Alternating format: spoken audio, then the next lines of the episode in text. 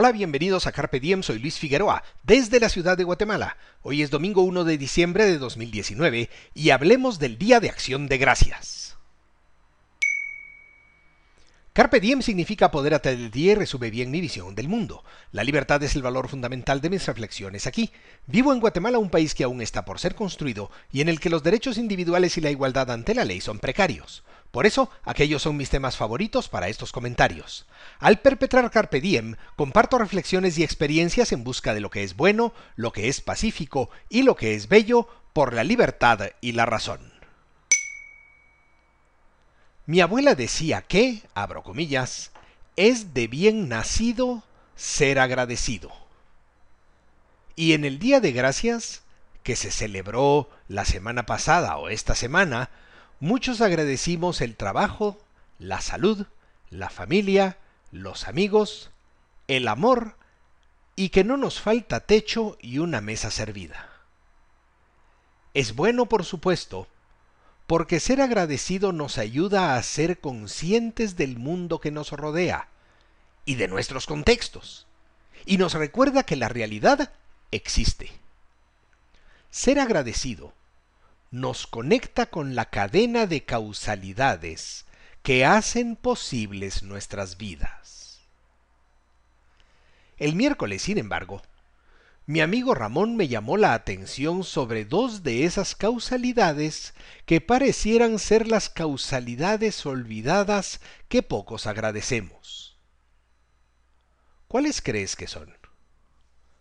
Pues son la propiedad privada y el afán de lucro, que hacen posible la abundancia. La idea, que expone muy bien Lawrence W. Reed en un artículo titulado Why the Pilgrims Abandoned Common Ownership for Private Property. Por cierto, la idea de tener un día de agradecimiento no es exclusiva de los gringos. En Guatemala tenemos el Día del Fiambre o Día de los Muertos, en el que agradecemos la vida, la abundancia y la posibilidad de compartirlas con familia y amigos.